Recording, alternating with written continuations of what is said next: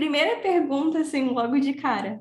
Quando você começou a mentoria comigo lá atrás, já existia podcast? Eu acho que você ia publicar primeiro. Eu não eu, eu lembro assim de numa das aulas você falar que fez um podcast e que no final da mentoria você gostaria de gravar comigo, mas não era assim um projeto que já estava no ar, sabe? Uhum. E já tem um bom tempo, né? Desde quando a gente finalizou essa mentoria, desde quando a gente se conheceu, tiveram muitas mudanças na minha vida e muitas mudanças na sua vida, né? Sim. Então foram várias viradas de chave para nós duas.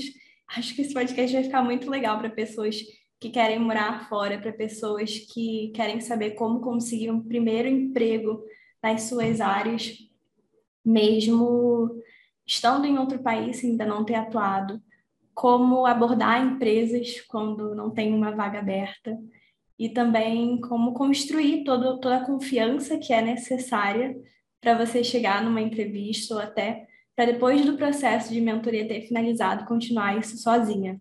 Então, esses são os pontos principais que a gente vai falar hoje.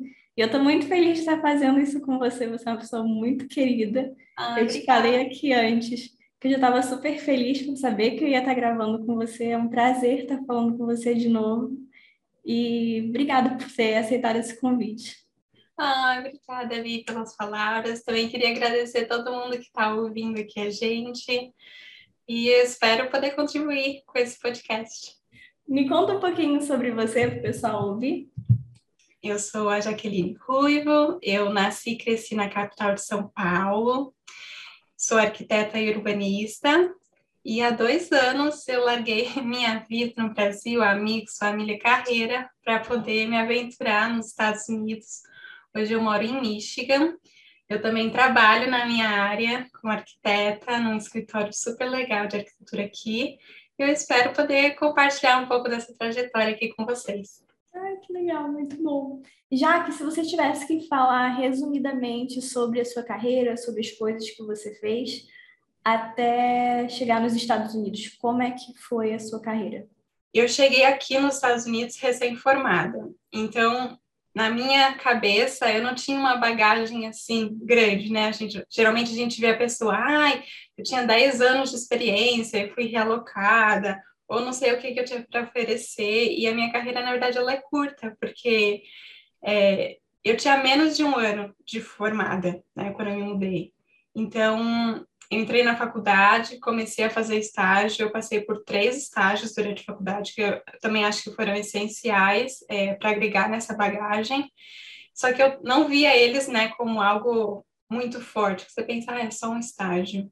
E aí, depois de formada, eu comecei a trabalhar numa dessas empresas que eu fui contratada, e em menos de um ano eu me mudei para os Estados Unidos, também acho importante ressaltar que durante esse período da faculdade, eu, eu não sabia que eu ia vir para os Estados Unidos, assim, a vida, né, uma caixinha de surpresas. Eu já tinha o sonho e a paixão, o desejo, assim, de morar fora.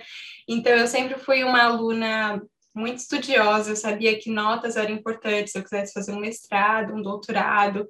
Então, eu ia muito bem na faculdade. Eu também fiz diversas atividades extracurriculares, porque eu sabia que isso ia ser importante para o meu currículo. Eu sei que aqui fora é algo que eles olham muito, né? Não é só se você é um bom aluno ou não. Então, tudo isso conta para você ter um repertório. É, então, eu fiz projetos de pesquisa, fiz iniciação científica, eu também fui selecionada para participar de um workshop de, de, de design é, na Dinamarca. Eu também acho que isso foi muito importante para não só a experiência, mas para ter a certeza de tipo é isso que eu quero, sabe? Eu quero eu quero ir para fora, eu quero ir para outros lugares, eu quero conhecer novas culturas.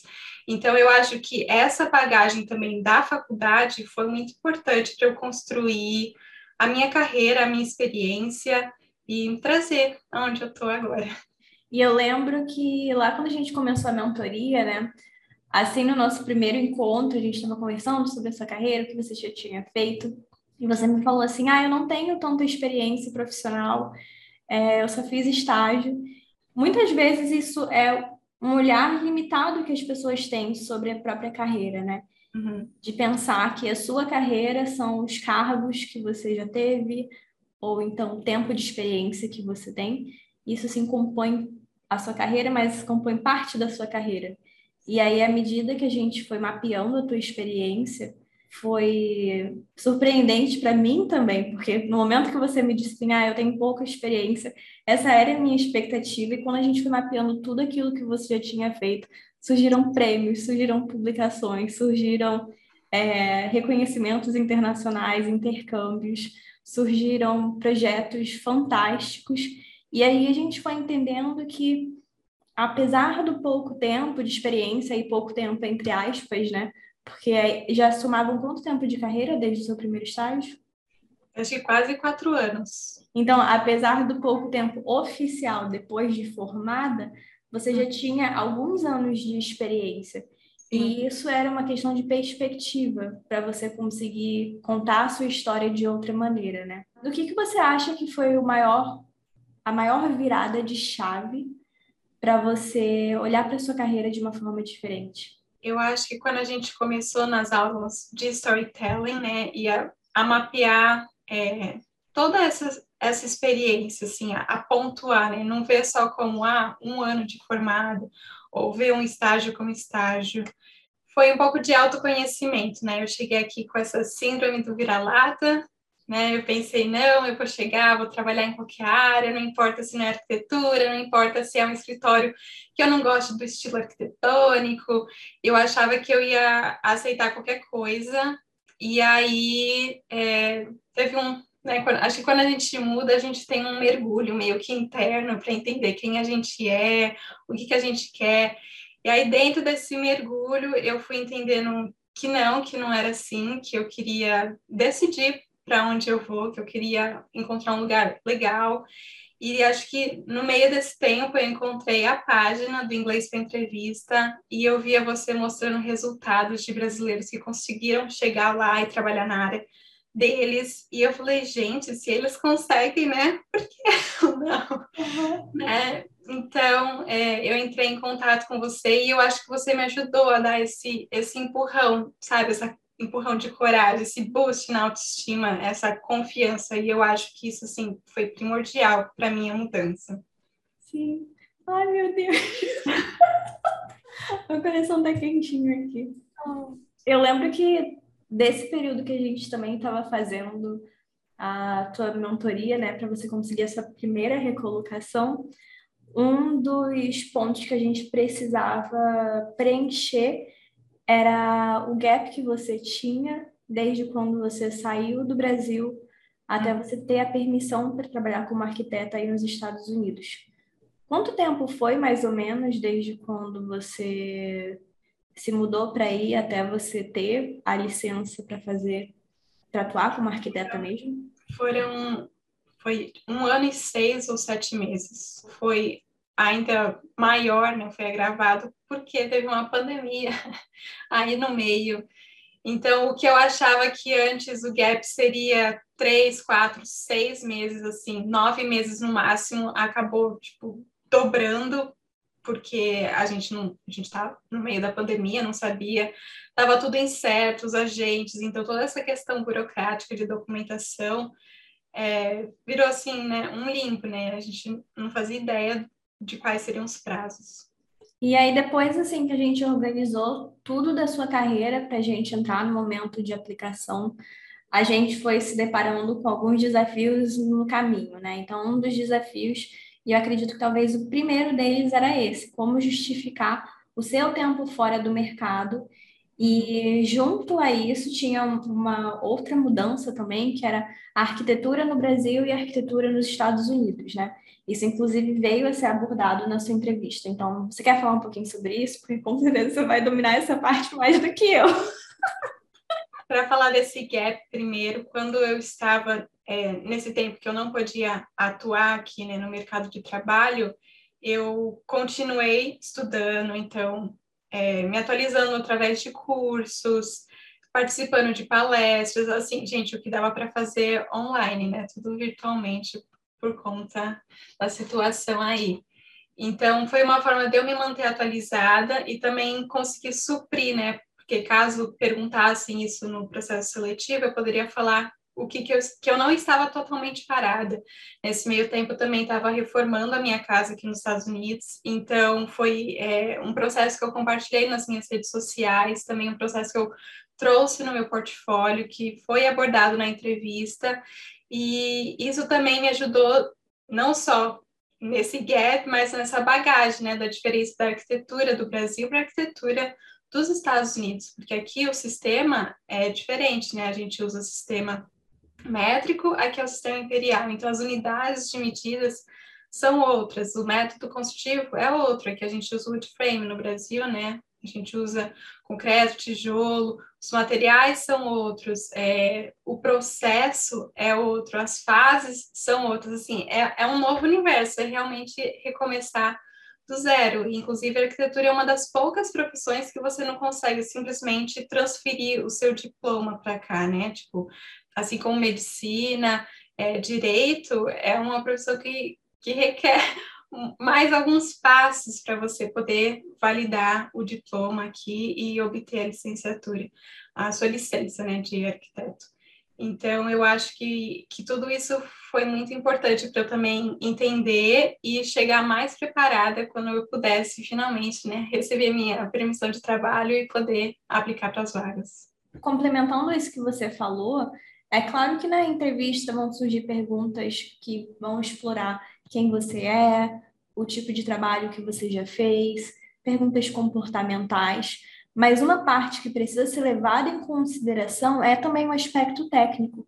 E aí, essa parte que a Jaque está falando, ela entra totalmente no aspecto técnico.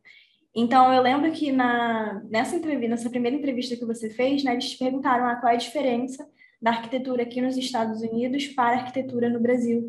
E como você tinha essa experiência, principalmente por você estar tá reformando a sua casa, e você também já ter feito alguns trabalhos como freelancer, a gente, você conseguiu aproveitar isso para ter esse conhecimento prático e falar sobre ele com mais propriedade também. Eu acho que isso foi importante também. Eu acho que se na entrevista eu tivesse começado a gaguejar ou não soubesse falar, eles iam ficar aí, não sei muito bem, né? Essa menina falou que teve experiência no Brasil, mas e aí, né? Então eu acho que isso conseguiu provar que sim, eu tive experiência no Brasil, apesar de ser diferente, eu sei do que eu estou falando e eu estou disposta a enfrentar um novo aqui. E eu acho que para a pessoa que está aqui nos ouvindo, o que você pode levar disso é que se você está morando fora e você está fora da sua área também, você tem maneiras de suprir esse gap ou então pelo menos compensar isso de outra maneira, seja por meio de estudos, seja por meio de projetos pessoais ou até o que a gente entendeu, que a Jaque também estava fazendo, que eram alguns projetos como freelancer. Então, alguns amigos mais próximos que ela construiu aí, ela já estava fazendo alguns projetos, inclusive no meu último escritório, ela também chegou a fazer o projeto. E tudo isso a gente conseguiu mapear para colocar no LinkedIn, por exemplo, que ela já atuava com arquitetura internacional a partir dessa experiência que ela tinha tido. E com certeza a reforma da sua casa foi uma das maiores experiências, né? Já que você teve que pegar uma casa de quando que era mesmo? Você pode falar um pouquinho sobre esse projeto aí? Uhum. Então, é, a minha casa é de 1926 e desde então ela não teve muitas modificações, né? Então precisava trocar a fiação, hidráulica, ela também não tinha isolamento térmico, que é o que deixa a casa quentinha, né? Porque, como vocês sabem, aqui nos Estados Unidos neva, principalmente em Michigan, a gente está bem pertinho do Canadá, então aqui é muito frio. Então esse isolamento é muito importante e é algo diferente que no, Brasil a gente não lida muito com isso, né? É, é outro modo de construir. Então aqui eu tive que igual Irmãos Auros, vocês veem aí, eu tive que derrubar as paredes com a própria mão, gente, colocar isolamento, refazer toda a fiação. E eu e meu marido, né? Foi um projeto assim gigantesco. E, e é quando você põe a mão na massa que você, você realmente aprende. E isso do, dos projetos freelancer eu acho muito importante, que eu acabei não comentando antes, mas durante esse gap que eu estava aí, né, estudando, fazendo cursos, eu também fiz esses projetos freelance, fiz para alguns amigos aqui nos Estados Unidos, então eu também acho que isso foi primordial para falar, olha, eu não estava parada, sabe? Eu não estava completamente assim alheia, esperando. Eu acho que mostrar que você tem determinação, força de vontade, que mesmo impossibilitada de atuar realmente enfim, no mercado, eu estava procurando outros projetos. Eu acho que isso é bem importante. E isso se alinha muito até a apresentação que a gente criou para você, né? Porque uhum. um dos pontos fortes, assim, do seu discurso e da história que a gente criou para você conseguir levar para sua entrevista era a paixão que você tem pela área desde quando você era criança. Sim. E aí, ai, por favor, conta um pouquinho sobre isso para o pessoal, porque eu, foi uma apresentação que me marcou muito. Bom, gente, a minha apresentação começava já falando de quando eu era criança, na verdade, né? Diferente de falar, ah, já tenho X anos de mercado, eu voltava lá para minha infância. Tudo começou, é, eu não sei se vocês lembram, né? Em São Paulo era muito comum nos anos 2000, entregarem folhetos de apartamento quando você parava ali no semáforo. Então, sempre tinha alguém dando um folhetinho e tinha geralmente a planta do apartamento, ela venha visitar o decorado, não sei o quê.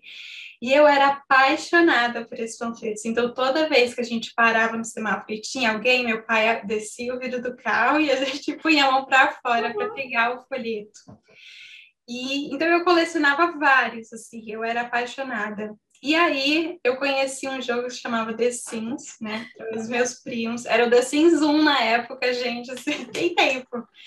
E lá você pode construir, né, a sua casa, criar família, enfim. A minha parte favorita era construir a casa. Então eu colecionava esses panfletos e eu pegava um por um e reproduzia a planta que estava ali no panfleto no jogo.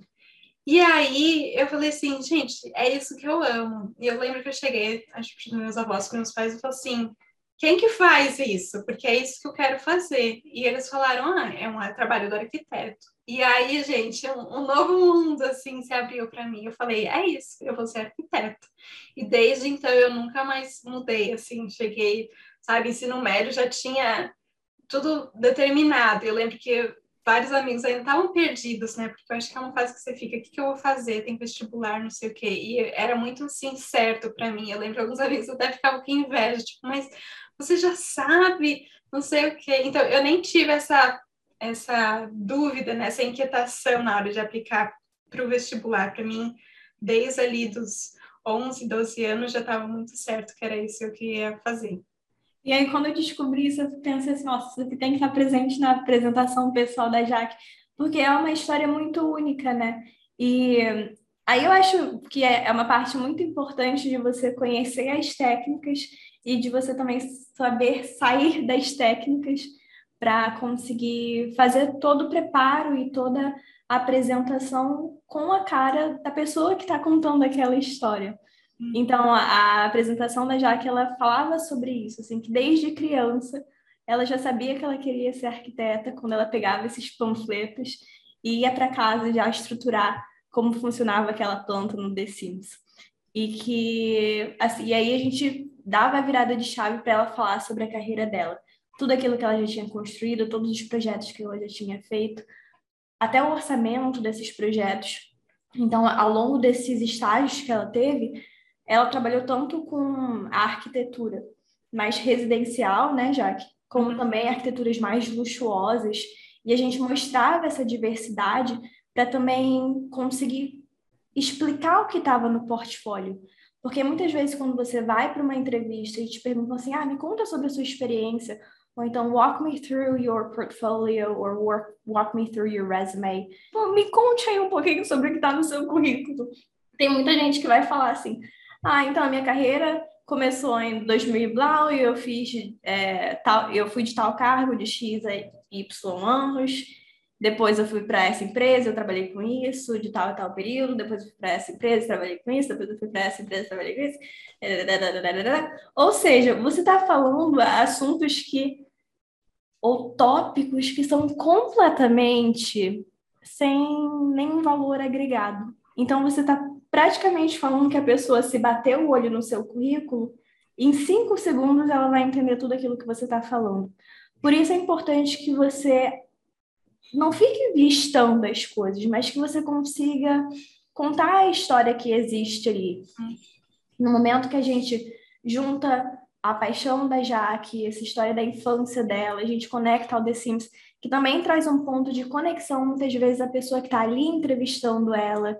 E depois a gente fala sobre a complexidade ou a seriedade que isso trouxe para ela na vida profissional, a gente menciona os prêmios, aquela pessoa já tem um encantamento e isso cria o que é chamado de halo effect, que tem a ver com a auréola, né?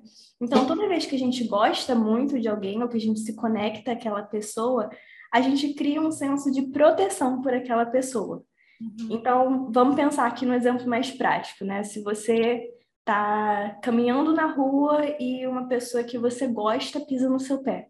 Você vai, ah, tá tudo bem, não se preocupa, não. Mas se você está caminhando e uma pessoa que você já não gosta pisa no seu pé, a história é diferente. Você fala, pô, você não está prestando atenção. Isso acontece em todas as áreas da nossa vida e não vai ser diferente no processo de entrevista. Então, quanto melhor você consegue fazer aquela sua primeira apresentação, também mostrando tanto o aspecto de conexão, mas também trazendo os dados, os fatos e a parte mais técnica, mostrando seu preparo, você já ganha uma vantagem competitiva muito maior para aquela entrevista. Uhum. Eu também acho que o fato de eu poder começar com a minha história me deixa assim mais calma, deixa tudo mais desconstru desconstruído, ao invés de você ficar decorando dados e soar igual um robô, sabe?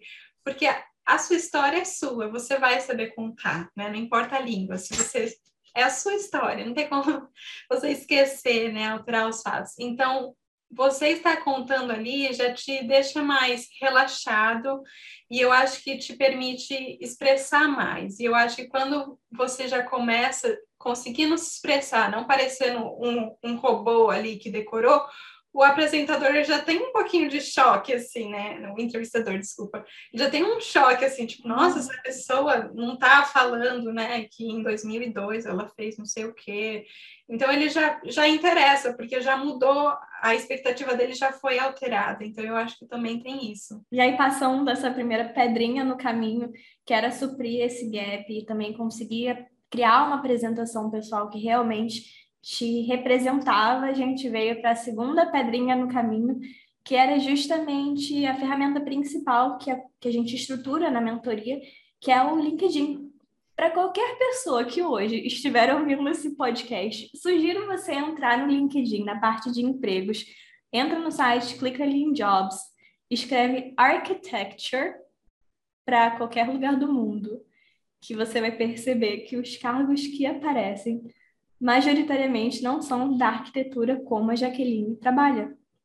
Hum. Muitas vezes vão aparecer os cargos que são ligados a data architecture or system architecture, enfim, por aí vai, porque o meio de tecnologia engoliu essa palavrinha de arquitetura, que é a palavra-chave principal da Jaqueline, mas também é a palavra-chave principal de um meio muito mais corporativo, tecnológico, que é bem mais forte no LinkedIn do que a arquitetura tradicional, como a Jaqueline trabalha, como a gente conhece e está falando aqui nesse podcast. E aí aconteceu o seguinte: ela tinha o que era necessário para ela mostrar que ela fazia arquitetura residencial, comercial, mas as pessoas que encontravam a página dela procuravam outro tipo de arquiteto. E a gente teve que descobrir um meio para sair disso que estava acontecendo. E aí foi uma lição de casa, né? Porque eu cheguei para Bianca desesperada e falei: eu não encontro, porque você tem como é, alertar as vagas, né? Criar, tipo, uhum. receber e-mail sobre as vagas, e eu só recebia desse outro mercado tecnológico. E eu falo, gente, não é possível. Quem visitava o meu perfil também não tinha nada a ver. Então, aí foi uma lição de casa de realmente mergulhar a fundo nos termos que se usavam em arquitetura aqui, quais eram os cargos, né? Porque eu acho que no Brasil geralmente é isso, você se forma já é arquiteto, ou vira sênior ou é júnior. Aqui os cargos são bem mais especificados, assim, tem várias escadinhas, né, digamos. Então, entender quais eram todos os cargos possíveis é, num escritório de arquitetura convencional aqui e poder aplicar eles é, tanto na descrição como no resumê, como é, ali nas palavras-chave. Eu acho que assim acho que foi a virada de chave, porque aí começou a aparecer outras pessoas no meu perfil, também saber como filtrar as vagas, porque se você só coloca um alerta para arquiteto em qualquer lugar do mundo, você não vai receber vagas de arquitetura, entendeu? Assim, então, saber como pesquisar os cargos, filtrar ali no setor de construção, no setor. E mesmo se você colocar só design, não vai dar certo, porque design também está com esse, esse ramo da tecnologia. Então, você tem que sim e às vezes a própria empresa não classificou como construção e obra, porque muitas vezes você não vai estar tá gerenciando a obra, você vai estar no escritório. Então, assim, é... foi bem tricky, assim, foi bem, né? No momento que a gente acertou a parte de palavras-chave, a gente também teve que fazer um ajuste para fugir um pouquinho do escopo do que ela fazia, para que a gente conseguisse não só atenção, para o cargo exato que ela queria, mas a atenção das empresas certas que dariam a oportunidade dela trabalhar com o que ela realmente fazia. Então a gente teve que fazer um pequeno ajuste na rota para que a gente conseguisse alcançar o nosso objetivo final. E aí, além disso, nesse meio tempo que a gente já estava na parte bem prática de aplicar para as vagas de começar a chegar nas entrevistas, a gente foi mapeando quais eram as empresas que a Jaque mais queria trabalhar. E a gente entendeu que uma outra estratégia que a gente teria seria fazer uma abordagem direta para essas empresas. A gente então tinha dois meios né, para a recolocação dela. O primeiro era um mais passivo, onde ela já teria o LinkedIn pronto e favorecendo ela para que ela recebesse o convite dessas vagas, e o outro era uma estratégia mais ativa, onde ela estava diretamente indo atrás dessas, dessas empresas, entrando em contato, a gente estruturou uma cover letter também, que fazia uma conexão muito direta para as empresas que ela mais queria, para que a gente começasse aí a intensificar esse processo de chegar até as entrevistas. E aí, como é que foi quando você chegou à sua primeira entrevista, Jaque?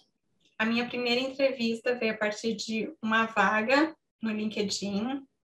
Então, eu apliquei para vaga pelo LinkedIn. Nessa época, meu LinkedIn já estava assim completo, e eu acredito que isso foi um diferencial, porque você consegue ver lá o número de aplicantes para vaga. Eu lembro que acho que eram quase uns 30 aplicantes.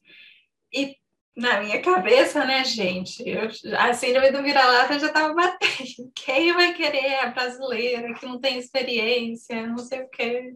Eu lembro que, que apareceu a notificação, né, que o recrutador recebeu esses documentos, que ele entrou no seu perfil. E eu acho que isso do perfil realmente foi um, um diferencial, assim, um extra, né? Porque em arquitetura a gente tem, além do, do resumo da cover letter, tem o nosso portfólio, que eu acho que é um dos elementos sim, mais importantes. Se o recrutador não gosta do seu portfólio, esquece, entendeu? Assim, vai ser muito difícil é, acho que você ser chamado. Eu lembro deles entrarem no meu LinkedIn, poderem ver os trabalhos, né? Porque a gente é, estruturou também com fotos, a gente meio que criou um portfólio dentro do LinkedIn, o que foi muito legal. E aí eles entraram em contato, falando que gostaram muito do meu perfil e que queriam me chamar para entrevista. Então, foi por aí. E aí, como é que foi todo o processo de entrevista quando você começou a chegar até lá? Eu acho que o processo mesmo começou aí pela aplicação, né, do LinkedIn, porque a gente começa a estudar quais são os pontos que a empresa pode abordar, qual é a história da empresa, é, todo esse background. Então, pela vaga mesmo, já começar a estudar o que pode ser perguntado e como que eu vou realçar isso durante a entrevista, né? Então, se eles pedem ali que você tem experiência em X, eu tenho que abordar isso de alguma forma para demonstrar que eu tenho essa experiência. Uhum. E a minha entrevista, na verdade, foi online por conta da pandemia. Assim, é, eu recebi o meu, o meu visto de trabalho, né, a minha permissão de trabalho. A gente ainda estava em pandemia, então foi online e eles me pediram, né, para é, passar o portfólio online. Então, eu, inclusive, compartilhei a, o meu portfólio e eu ia falando de projetos em projetos e, e tentando mostrar, né, todo o potencial que eu tinha, todas as minhas habilidades a partir disso. E foram quantas etapas nesse processo que você fez? Foi só uma. Foi essa entrevista com o portfólio e aí depois eu já recebi o e-mail que eles queriam me contratar. Foram eles que te mandaram um e-mail perguntando se você estava entrevistando com outro lugar, que eles realmente queriam que você fizesse parte da equipe? Sim, eles comentaram isso durante a minha entrevista. Assim, no final da entrevista, depois eu passar o meu portfólio, né, tudo mais, é, o recrutador falou que foi uma, na verdade, durante a reunião estava quem seria o meu chefe, o dono do escritório, e também tinha um coordenador. Então, foi essa entrevista com duas pessoas. E eu descobri posteriormente que era para ter outro coordenador junto que acabou não conseguindo comparecer. Mas no final da entrevista, eles falaram que eles gostaram muito de mim, gostaram muito do meu portfólio. E aí eles perguntaram se eu estava entrevistando em mais algum lugar, se eu estava vendo. E aí eu falei que não, né, que eu estava sendo bem seleta. E eles falaram assim, ótimo, porque a gente quer você de qualquer jeito aqui na nossa equipe. E ai, foi muito bom ouvir isso. Então quer dizer que você foi aprovada na primeira entrevista que você fez? Sim. Ai, Sim. meu Deus. e aí você ficou lá quanto tempo, mais ou menos? Eu fiquei lá quase seis meses. E depois o que aconteceu? Conta aí pro pessoal. Bom, gente, vamos voltar um pouquinho no tempo para vocês entenderem a história completa. E isso é, eu vou voltar bastante quando eu ainda estava no Brasil. Quando eu ainda estava no Brasil e vim para os Estados Unidos, ainda era um sonho, assim, era estava distante, não sabia quando ia acontecer nem nada. Eu encontrei uma empresa aqui do estado que eu moro eu pensei, que empresa assim incrível. Eu adorei os projetos, eu me identifiquei muito com eles e eu falei, gente, é um sonho trabalhar nessa empresa. E eu lembro desse dia assim muito vividamente. Só que para mim assim, impossível, né? Porque eu olhava uns projetos assim, é, sabe, de grande escala, assim, bilionários, e eu pensava, gente, eu não tenho a capacidade, né? A, quem, quem sou eu na fila do pão para fazer parte dessa empresa? Enfim, a vida aconteceu, eu mudei depois de dois, aí, quase três anos. É, quando a Bianca perguntou quais eram as empresas que eu gostaria de fazer parte, eu mencionei essa empresa e a, a outra empresa que é a que eu fui aprovada na primeira vez. E aí eu comentei com ela, bom, eles não têm vaga aberta e eu nunca vi eles abrirem vaga. Então eu não faço ideia de qual perfil de pessoas que eles esperam. Eu não sei que softwares eu preciso saber, que ferramentas, assim, realmente é, não sabia o que eles esperavam e isso dificultava um pouquinho o nosso processo, né? Porque a gente consegue extrair muito a partir é, de uma vaga aberta ou do que a empresa espera. Então, eu comentei com a Bianca e a gente resolveu abordar eles através de um formulário de contato que eles tinham no site. E aí, eu acho que foi meu primeiro contato com a empresa, né? Que eu, é, a gente escreveu um e-mail falando que eu tinha interesse de trabalhar ali, perguntando se tinha uma vaga aberta e se eu poderia enviar os meus documentos para eles. E aí eles me responderam que no momento não tinham nenhuma vaga, mas que eu poderia enviar para eles os meus documentos. E aí a gente enviou, eu logo recebi uma resposta que eles gostaram muito, mas que infelizmente não tinha vaga aberta. E aí, nesse tempo, como essa empresa não tinha vaga aberta e eu gostaria de começar a trabalhar, né, logo, eu apliquei para essa outra empresa que também estava na minha lista de empresas que eu gostaria de trabalhar, que foi a que eu fui aprovada aí, foi meu primeiro processo seletivo. E aí, depois de seis meses trabalhando nessa empresa, essa outra empresa ligou e comentou que eles estavam com uma vaga aberta e se eu estava interessada. E primeiro eu fiquei muito feliz que eles lembraram de mim. Eu acho que o fato de você ter deixado uma boa impressão e assim seis meses, né? Eles consideraram, eles lembraram. É um bom tempo assim para a pessoa voltar, né, no seu currículo. E na hora eu fiquei assim muito em dúvida porque seis, eu tinha seis meses nessa outra empresa, eu achava que era um, era pouquíssimo tempo assim para eu sair, né? Assim, eu tinha muito que percorrer, que aprender mas ao mesmo tempo eu falei, eu não vou conseguir dormir com a dúvida, né, me questionando do e se eu tivesse ido na entrevista? E se, né? Então eu falei assim, não posso ficar com essa dúvida. Então eu aceitei ir na entrevista para pelo menos ouvir o que, que eles tinham para me oferecer. E aí, o que aconteceu? Como é que foi que você se preparou também para para essa segunda parte? Porque a gente já nem estava na mentoria, né? Isso, exatamente. A gente já tinha terminado a mentoria, e aí eu me vi fazendo, né, tipo, com uma entrevista agendada. Eu pensei, meu Deus, então eu voltei todo o material da mentoria de inglês para entrevista. E assim, muita coisa acho que ainda estava fresca na memória, porque assim, eu acho que é um é um aprendizado assim muito denso. Eu acho que como você mergulha né, nisso, você se aprofunda, né? A mentoria não é tipo uma semana e acabou, né? Tem tempo de você processar tudo. Eu acho que muita coisa é, não é só um conhecimento que você vai esquecer, tipo a fórmula de Bhaskara da aula de matemática, entendeu? Não, eu acho que é algo que você consegue se lembrar sempre. Então, eu voltei para esse material das aulas e, e eu consegui reformular, né? Tipo, como que eu ia é, manter a minha apresentação, mas enfatizar que agora eu já tinha uma experiência aqui nos Estados Unidos e como focar mais nela, além das experiências só acadêmicas, como que eu vou é, demonstrar outros conhecimentos, né, reformular o portfólio. E eu acho que uma coisa importante da mentoria que eu queria falar é que ela não é um processo único, assim, que a, a Bianca só vai te ensinar a aplicar para a vaga da empresa X. Ela é totalmente moldável, porque você passa por diversos aspectos da sua história e não é só um jogo tipo, ah, o entrevistador vai te perguntar X, você vai responder Y. E você decora isso. Não, vai muito além disso. Você aprende qual a intenção por trás de cada pergunta, o que, que eu tenho que mencionar, o que, que ele quer, né? É, é o porquê ali, né? É tipo o lead de uma matéria de jornalismo.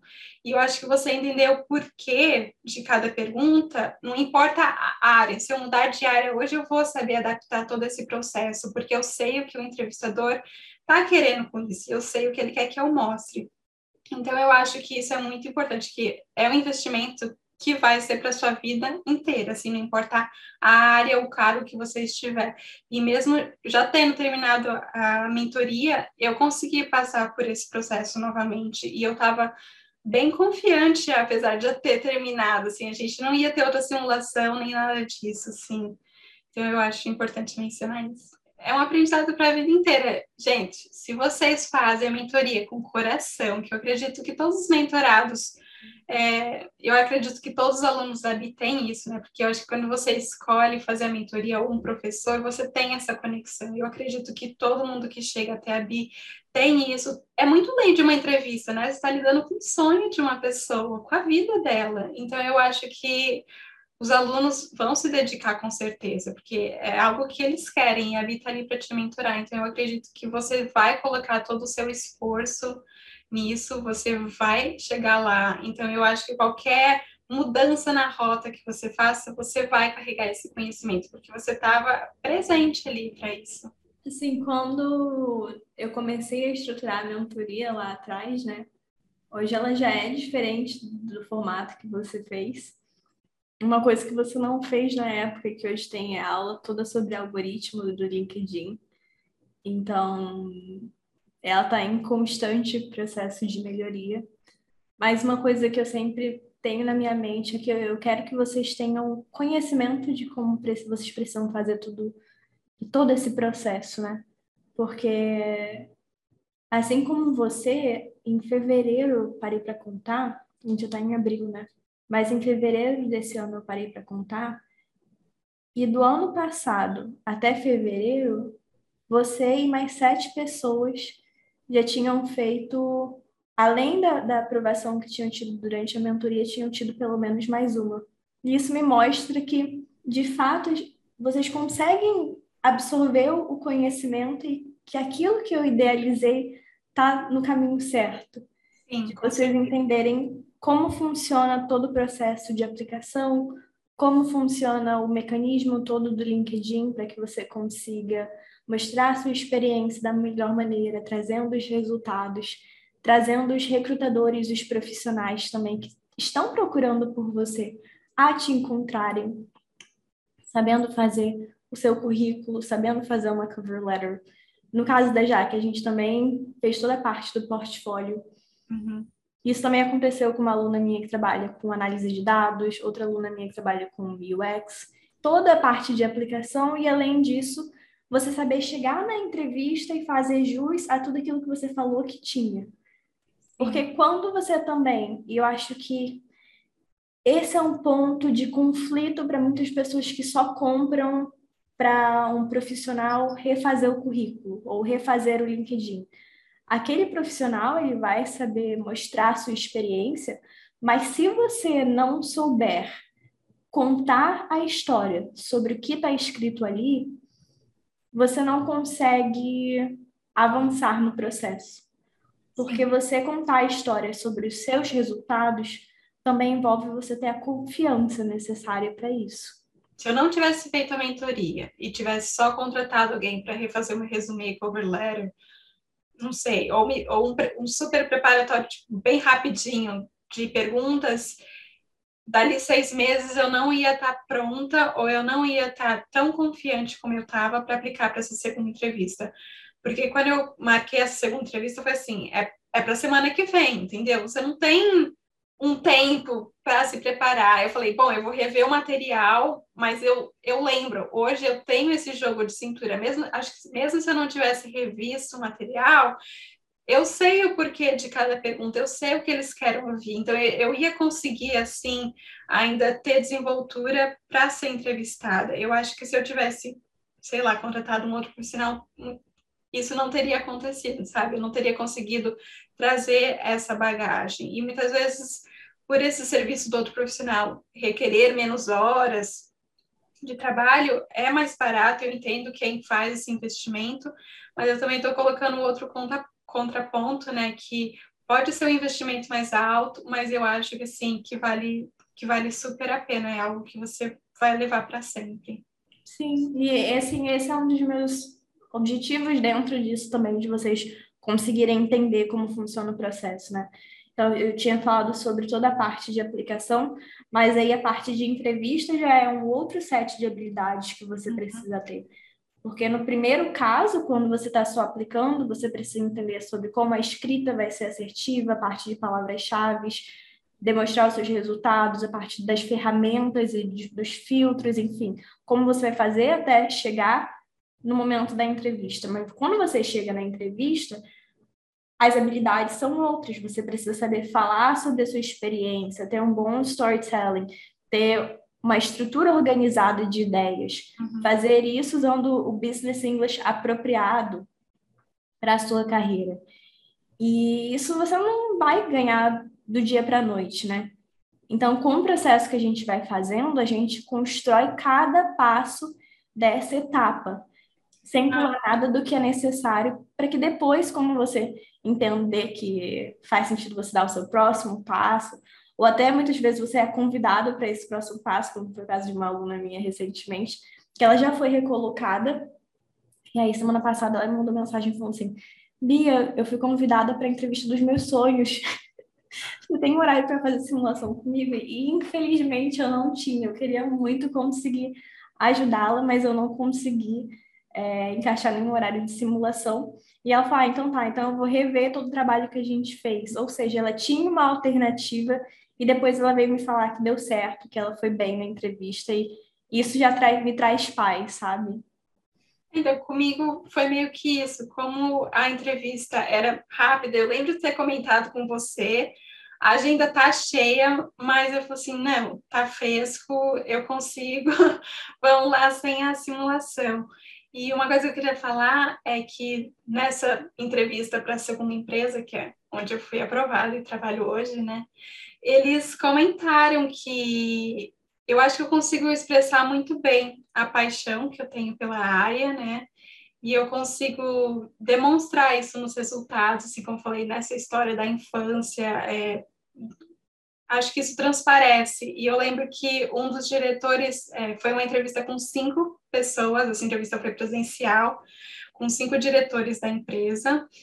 E ele até falou assim: Nossa, você não quer trabalhar para o marketing? E ele falou isso quando eu respondi, né, do por que você gostaria de trabalhar nessa empresa. Eu acho que eu falei tão bem deles, mas não para você ficar puxando o saco do outro, sabe? Eu acho que envolveu tanto o sentimento e as habilidades que eu podia trazer e como que eu queria ver que eles crescessem e como eu via a empresa e, de novo, comentar dessa história de que eu encontrei eles há anos atrás, que era só um sonho, assim, que eu nem sabia que eu ia me mudar para os Estados Unidos na época. Eu acho que tudo isso é, gera a conexão com outra, né? E aí ele soltou essa frase e aí eu, inclusive, brinquei falando assim, posso fazer tudo, porque eu quero muito estar aqui, né? A empresa dos sonhos.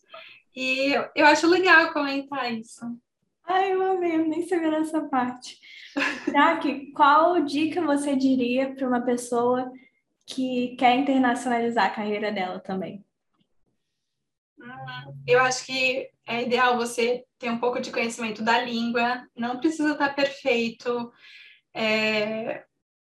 E se não está perfeito, mesmo que seja perfeito, tem que ter a cara de pau de falar, sabe? A comunicação, às vezes pode ser que ele não entenda uma palavra ou outra, mas o fato de você estar tá se esforçando e tentando ali se mostrar, passar suas ideias, isso é mais importante se o verbo está na sentença, na sentença certa, presente, passado, futuro, entendeu? Assim, eu acho que é importante você conseguir demonstrar suas ideias. E eu também acho que a confiança, eu acho que foi assim o meu turning point, eu acho que foi o que mais fez diferença eu acho que confiar no processo, confiar em você, confiar na sua história, na sua trajetória, nas suas habilidades e, e demonstrar isso de alguma forma. Às vezes a gente não consegue né, demonstrar só pelo resumê, pela cover letter nesse primeiro contato, mas na entrevista eu acho que esse é o diferencial. Eu acho que se você só fala que você tem um currículo perfeito, ah, ok, mas eu acho que no fato que você demonstra confiança, a vontade de estar lá e que você está pronto para encarar esse desafio, eu acho que pode ser o diferencial e te passar na frente assim, de diversas pessoas. Olhando para trás, se você tivesse que mudar alguma coisa, você mudaria? Em relação a softwares, né, digamos, em arquitetura a gente trabalha com diversos softwares e aqui nos Estados Unidos a gente trabalha com softwares que são diferentes do Brasil. Então, se eu pudesse antes ter investido no conhecimento dos softwares que eu uso hoje, teria investido. Mas é, eu acho assim, é uma coisa muito pequena, porque nessa empresa que eu estou, por exemplo, como nunca vi vaga aberta, os requisitos, eu nem sabia que softwares eles usavam na empresa, né? Assim, é muito difícil você saber para onde você vai. A cada um ano lança um software novo, uma ferramenta nova, você tem que estar sempre se atualizando. Então, eu acho que sim, eu nem sei se isso pode contar com uma mudança na, na minha trajetória, mas eu acho que, que eu não mudaria nada. E talvez isso tenha sido até um facilitador, né? Você não saber disso. É. Tem muitas pessoas, quando elas veem uma descrição de cargo, que elas não têm um dos pontos, elas pensam assim, putz, já não dá para mim por conta disso. Na entrevista eles perguntaram: "Você sabe o software X?" Aí eu já pensei: "Putz, acabou para mim, né? Já era, não vou ser contratada." Aí eu falei assim: "Não, eu não tenho conhecimento nesse software, mas eu tenho, né?" Aí você já já mostra outras habilidades. E eles falaram assim: "Não, tudo bem. A gente prefere que você esteja mais crua nesse aspecto, porque a gente vai desenvolver ele aqui na empresa." Então, isso também me acalmou, mas eu acho que realmente, se eu tivesse visto a vaga que eles querem, esse software, você já fica né, com receio, assim, tipo, não vão nem me chamar. E se você tivesse que voltar no tempo e dar qualquer conselho para Jaqueline, que morava no Brasil alguns anos atrás, o que, que você diria para ela? Dorme tranquila que vai dar tudo certo. Não precisa ter ansiedade. Confia no processo. Eu acho que é isso. Cada, cada coisa tem seu tempo. É, só para confiar. Confiar em você mesma, confiar no processo, confiar no tempo. Onde é que as pessoas podem se conectar a você, caso elas queiram falar sobre arquitetura, sobre esse seu processo de internacionalização, ou até sobre, enfim, o que elas quiserem, como é que elas podem te encontrar? Bom, em todas as redes sociais, o meu arroba é byjaque, B-Y-J-A-Q-U-E. Eu estou mais presente no Instagram, onde eu compartilho um pouco da minha vida aqui. Eu gosto muito de fotografia, então vocês vão ver bastante por lá. É, também compartilho um pouco da minha reforma aqui nos Estados Unidos e como é minha vida por aqui. E no LinkedIn, eu sou Jaqueline Ruivo, Ruivo igual cabelo, gente, R-U-I-V-O. Vocês também podem me adicionar por lá. Muito obrigada por ter topado essa conversa. Ah, obrigada a você pelo convite. Saudades. Saudades também. Um beijo. Beijo.